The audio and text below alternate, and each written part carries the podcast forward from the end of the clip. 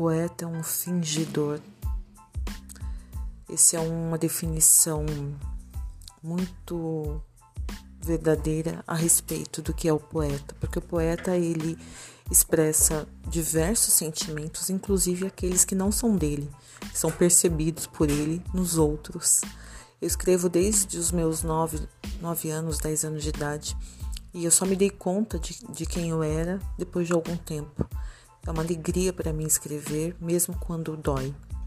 E aqui eu quero compartilhar os meus textos e também textos de outros autores e falar um pouco sobre esse ofício incrível que é a escrita e o quanto isso é benéfico para as pessoas para despertar pensamento, reflexão, mudanças.